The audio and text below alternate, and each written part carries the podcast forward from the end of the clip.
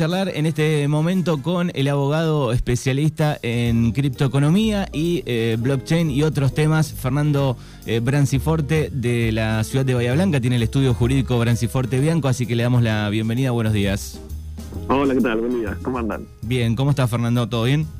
Bien, bien, bien, Todo, todo bien por acá. Bueno, eh, bueno, vamos a entrar un poco en el mundo criptomonedas, relacionado un poco a la, abogacía, ¿no? Este, algunos derechos, este, algunas estafas este, que vienen en aumento cada día. Eh, y lo primero que te quería preguntar es, este, bueno, ¿cuáles son esas este, consultas que hoy te hace eh, la gente relacionadas a, las criptomonedas? Este, ¿Cuál es la consulta que más anda por estos días? Mira, con el tema de, los, de las criptomonedas, de los criptoactivos, eh, en el estudio nosotros, que como vos bien decías, no, nos dedicamos, eh, si bien de todas las ramas, pero mm, tenemos la, especialización en estos temas, lo que más llega es, primero, a veces preguntarnos cómo hacen para ingresar a este mundo. Eh, se brindan algunas tutorías, hay cursos y demás, no solo que no, no desde el estudio, sino desde otros lugares. Entonces, enseñar un poco eso, cómo funciona y, y como vos bien decís, si es seguro o no es seguro, en el sentido de la gran cantidad de, estafas que hay. Bueno, hace no mucho, viste, que pasó esto de la generación Zoe, de que varias personas quedaron estafadas. Entonces, están, el, el, pedir, bueno, mira, me, están ofreciendo este proyecto. ¿Cómo lo vende viable? Y ahí es donde uno, desde el lado legal, desde, desde los conocimientos legales, hace ese análisis legal, es decir, a veces es muy lindo lo que te ofrecen, es muy lindo que tenés una inversión que te va a ganar, te dicen que te van a pagar un 20% mensual, que todo eso va a ser en dólares, bueno, para, vamos a ver si es verdad esto, quizás lo sea, pero vamos a analizarlo bien, vamos a analizar cuáles son los contratos que hay, vamos a analizar bien quién es la persona que está detrás de eso, porque si no hay entras justamente, como vos decís, en la parte de las estafas, que las hay muchas, las hay y muchas. Claro, generalmente, eh, generalmente digo, son este, páginas eh, o, servicios donde eh, brindan una ganancia importante, entonces ahí hace tentar al, a la persona, ¿no? Totalmente, ese es el anzuelo. El anzuelo es decirte, mira, vos entras acá y, y no todos tenemos en nuestro país una gran inflación, no solo vas a sufrir la inflación, sino que vas a ser millonario, te prometen un poco más. Claro. Y la realidad es que nadie, en el mundo de los criptoactivos, nadie te puede prometer una ganancia mensual porque no se sabe, el mundo de los criptoactivos sube y baja. Es más, hoy está en rojo el mercado con caídas de precios de un 20, un 30% de un día para otro. Entonces, fíjate si vos ayer invertías en algo, hoy tenías un 30% menos. Y aquella persona que te prometió esa ganancia, ¿cómo hace para devolvértela? Entonces ahí entra, justamente ahí es donde entra otra de las estafas que son estos esquemas Ponzi, estas estafas piramidales. ¿Por qué? Porque vos entraste, y vamos, vamos con el ejemplo que es con lo que el oyente mejor lo va a entender. Sí. Vos entraste, ayer yo te prometí que te iba a pagar un 10% mensual y te digo, compra esta moneda que, que es fantástica. Vos me traes la plata y hoy yo ya voy, yo tengo la plata tuya, pero hoy yo ya tengo un 30% menos porque me cayó el mercado. ¿Qué hago? Salgo a buscar a otro que va a decir, che, mirá, si me traes esto, entonces yo con la plata que me da el otro, te pago a vos, pero después le estoy debiendo al otro. Entonces yo le digo, no, mirá, si vos buscas a un amigo tuyo, a dos amigos tuyos y traes plata, con eso, además te doy un 5% más. Entonces, con la plata que me traen eso, yo le pago a otro, y voy haciendo una bola de nieve, que va a llegar a un punto se va armando una pirámide, si te pones a pensar, es por eso una estafa piramidal, llega a un punto donde el, último que puso plata no va a poder cobrar. Claro. Bueno, eso sucedía en, la vida, o sucede, no sé hoy cómo está en el nivel, digo, pero sucedía en la vida real, esas estafas piramidales eh, con otro sistema, pero eh, ese estilo, ¿no? Totalmente, esas estafas vienen hace años, por eso se llaman estafas Ponzi, las inventó un eh, Carlo Ponzi en el año 1900, si mal no recuerdo, y, se siguió haciendo de diferentes estilos, como vos decís, sigue pasando, nada más que cada vez es más tecnológico y, cada y, también muchos se agarran de las modas, esta moda de que los criptoactivos es tanto, por lo que al principio, es el anzuelo, el anzuelo, pero tenés que saber, ojo, existen algunos negocios y, inversiones en criptoactivos que sí son rentables, por supuesto, tampoco pongamos a todos en la misma bolsa, ¿no? Sí, sí. No todo es estafa. Pero bueno, ahí es donde uno tiene que tener su cuidado. Bien, así que aquella persona que se está metiendo un poco en el mundo cripto, digamos, lo importante sería este, recurrir a alguien que sepa, eh, informarse si es seguro, si no es seguro. Digo, ¿las páginas tienen alguna certificación? Digo, ¿hay alguna regulación? No hay ninguna regulación, es ahí la cuestión. No existe ninguna regulación, no existe ninguna entidad que lo regule. Incluso hace poco el Banco Central salió a decir ojo con las criptomonedas, que no hay ninguna regulación, no hay nadie, no son monedas de curso legal, no hay nadie que las regule, así y, diciendo justamente esto que vos estás diciendo, si quieren invertir, a ver, no está prohibido, inviertan, pero tengan cuidado, analicen, vayan a consultar con personas que, que, sepa, que pueda, también el tema de los criptoactivos existe como una comunidad, digamos, donde eh, el mismo Internet eh, a través de, las redes sociales, de Twitter, de Telegram, la misma gente te va diciendo, no, mira, ojo que eso es una estafa, o, sí, ese puede... Más allá de que nunca nadie te pueda asegurar nada, insistimos en esto, ¿no? Por más de que vayas a averiguar a quién sea, nadie nunca te va a asegurar nada porque los criptoactivos es mercado financiero, el mercado financiero es oferta y demanda y algo que eh, parece fuerte y que te va a dar ganancia a largo plazo, capaz que de un día para otro dejó de tener esa, esa necesidad la gente de adquirir ese ese criptoactivo o ese interés y cae el valor y perdés lo que tenés. Puede pasar, tiene sus riesgos también. Entonces, siempre aquel que quiere invertir en esto, que lo haga con cuidado y entendiendo y mirando y estudiando. La tecnología es como que eh, siempre va más rápido que la ley, ¿no?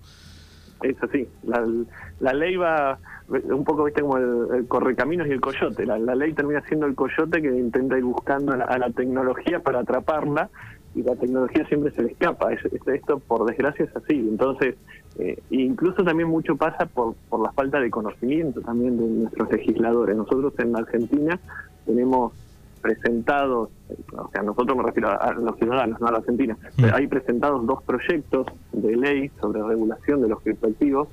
Eh, uno del oficialismo, otro de la oposición, y la realidad es que han quedado ahí en Cámara de Diputados porque uno los analiza y ves que están hechos con poco asidero, eh, más allá de decir, bueno, quiero regular esto, pero si no sabes lo que estás regulando, lo vas a regular mal.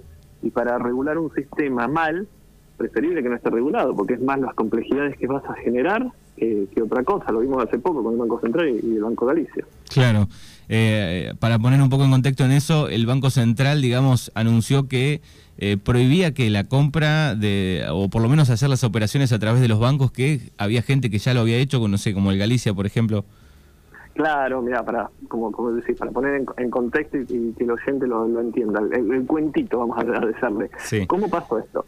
Ante esta moda que estamos contando ahora, el Banco Galicia dijo, eh, clientes míos, a partir de ahora ustedes pueden adquirir criptoactivos con el home banking. A través de su home banking, como compras en dólares, pueden comprar Bitcoin. Sí. No hay ningún problema, hacen un clic y ya los tienen. Mucha gente empezó a comprarlo ahí para evitar, porque si no que tenés que bajarte aplicaciones y demás, es engorroso. Entonces dijeron, lo compra a través de mi banco.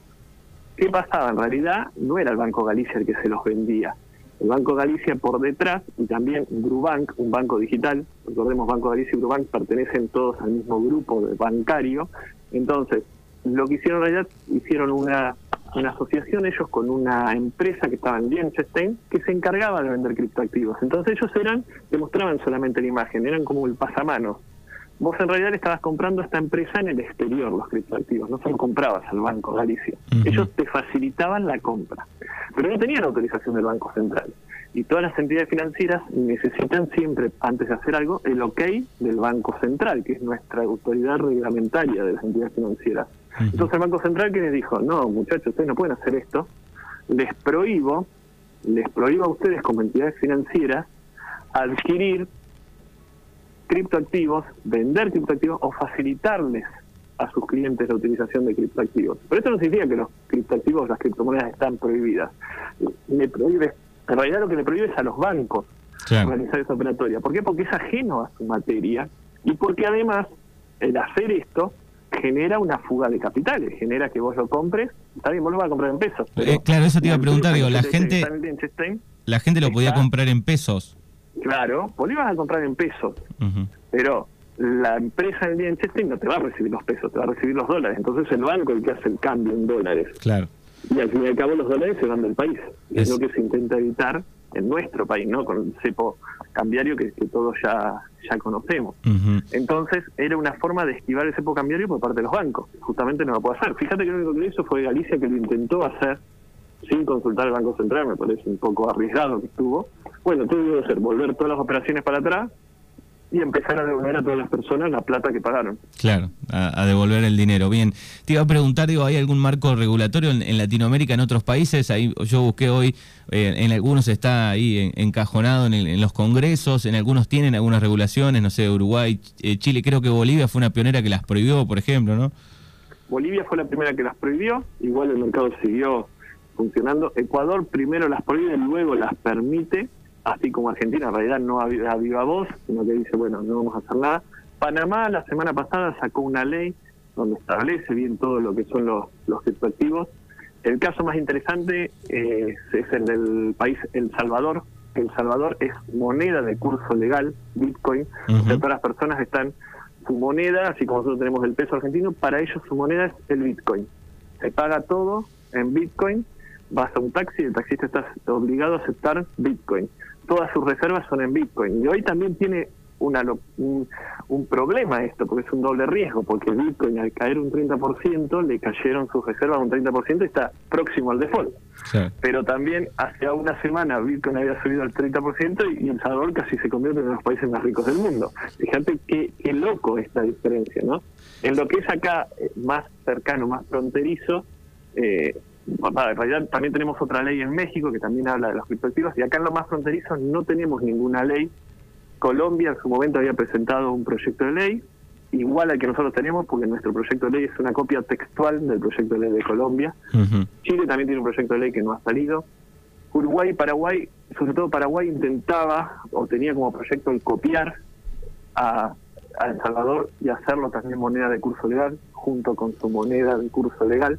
Pero todo, como vos bien dijiste, son todos proyectos que están, bueno, a ver si salen o no salen, por la misma tecnología, esta que al avanzar, al avanzar es un poco ir en una cuerda floja antes de, arriesgarse a, tirarse sobre esto. Claro, pensaba, digo, bueno, eh, es necesaria una regulación, una ley, un poco para también, bueno, después si, si sucede algo, tener un, no sé, un amparo, una ayuda, algo, digamos, ¿no? Este, eh, los países van a necesitar en algún momento armar como una una ley, eh, incluso que se vaya hasta, creo yo, modificando rápidamente con el paso del tiempo porque va cambiando la tecnología también.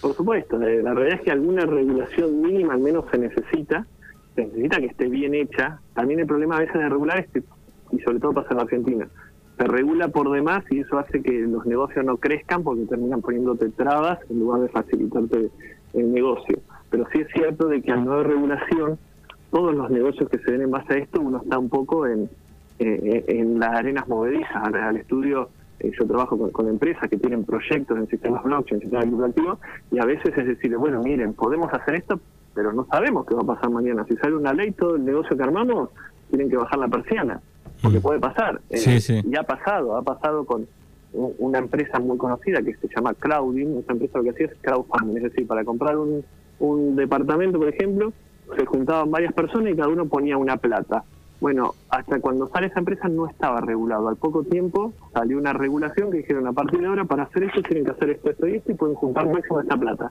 No era el negocio que ellos hicieron, tuvieron que cerrar todo. Claro. Porque no estaban. Y acá pasa lo mismo con los criptoactivos. Hay muchos negocios en criptoactivos, muchas exchanges, que son las casas de cambio, con lo que uno utiliza para cambiar la moneda de curso legal con el criptoactivo, que no tienen una regulación. Y ellos piden, sí, le piden al Estado decir, bueno, queremos que nos regulen para saber si estamos bien haciendo las cosas o si no, para, para evitar que después mañana tengamos que cambiar todo nuestro objeto de negocio y, es costoso, por supuesto. Sí, sí. En Argentina, digo, ¿qué ley hay, no, no del lado de las criptomonedas o de ese mundo, digo, pero desde, lo, desde la estafa digital, digo, ¿hay algún marco para hacer una denuncia? ¿Se puede este, eh, ir por ahí? Desde el tema de estafas eh, digitales, sí, nosotros en nuestro país lo que tenemos, la verdad es que tenemos muy poco en tema informático, pero hay, hay. Nosotros tenemos por un lado una ley de datos del año 2000, fíjate, viejísima. formamos parte de lo que fue el convenio de Bruselas que comienza a, tratar estos temas de, estafas informáticos, de delitos informáticos, es así que se hace una modificación en nuestro Código Penal con el artículo que habla de estafas y incluye como un inciso especial aquellas estafas que se hacen a través de sistemas informáticos. Básicamente los hackeos, para, para entenderlo normalmente. Entonces, tenemos una regulación de eso y, y el hackeo, no, no figura la palabra hackeo, pero digamos encuadra, está como un delito. Entonces, tenemos esas cuestiones al decir, bueno, alguien sufre una estafa informática, ya sea porque le ingresan a su sistema, ya sea porque le, ingresan a su home banking, como hemos visto varios casos, sí, puede ir y hacer la denuncia. Alguien sufre algún hackeo que le sacan fotos o que le empiezan a, escrachar en las redes sociales, que son temas tecnológicos, también puede ir porque ahí lo encuadras en derecho a la intimidad, te están violando tu intimidad, te están violando tu imagen. Es decir, a veces si bien no es específico que diga tal situación, pero uno lo puede encuadrar legalmente, tanto desde el tema penal como desde el tema civil, para después reclamarle a la persona que te está haciendo el daño, ¿no? Pero lo podés encuadrar en alguno de, los distintos sistemas que nosotros tenemos. Bueno, seguramente analizando en, una línea de tiempo, digo, todo esto de lo, cual estuvimos charlando, digo, va en aumento día a día en el mundo, ¿no? La compra eh, de, criptomonedas, estafas digitales, estafas cibernéticas, digo, va en aumento. Sí, sí, por supuesto. Y, como vos dijiste, a medida que va aumentando la, la tecnología, a medida que se va mejorando la tecnología y va creciendo, bueno, también crece el uso y cuando crece el uso, crece para bien y crece para mal. Eh, a ver, el boom que nosotros vivimos en nuestro país sobre todo, también en cuanto a las estafas virtuales me refiero, también no fue a nivel mundial, en nivel mundial también pasó. ¿Y por qué? Y por la pandemia. La pandemia que hizo y que muchas personas empiecen a tener que utilizar sistemas informáticos. Y había personas que lo sabían y que no. Y no solo por situación generacional, ¿no? Porque uno puede decir, bueno, a aquellas personas de mayor edad les cuesta más la parte tecnológica. Hmm. No es siempre así. Hay personas que, eh, hay jóvenes que también les cuesta porque no les interesa, no les gusta o nunca lo usaron y eso también pudo generar el hecho de que la pandemia, de que tengamos que hacer todo online, de que tengamos que empezar a generar nuestros datos, de que tengamos que empezar a subir fotos, a tener videoconferencias, todo eso hizo que eh, haya un boom en todo tipo de delitos, por eso también se lo ampliaba, no solo a hackeos, no solo a, robos de imágenes, robos de identidad, a tal punto, fíjate que eh, me han llegado al estudio también consultas de, robo de identidad en, Facebook, por ejemplo, y ya hay seguros, seguros, así como uno saca el seguro del auto, bueno, hoy ya puedes asegurar tu identidad digital, que si te pasa algo de alguien que te roba la imagen o o te clonan tarjeta o algo, el seguro te va a cubrir. ¿Qué te va a cubrir? Y tanto los gastos de abogado como los gastos que puedas llegar a tener.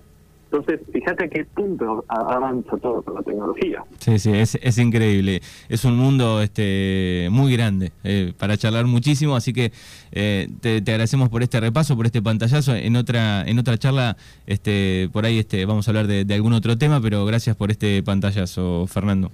No, por favor, gracias, gracias a ustedes como siempre por la por la invitación y cuenten conmigo para, para lo que necesiten. Bueno, muy bien, hasta luego, gracias. ¿eh? Hasta luego. Bueno, ahí charlábamos con eh, Fernando Branciforte del estudio jurídico de Bahía Blanca, Branciforte Bianco, en Bahía Blanca, 291-450-0420 es el número de teléfono, 291-450-0420.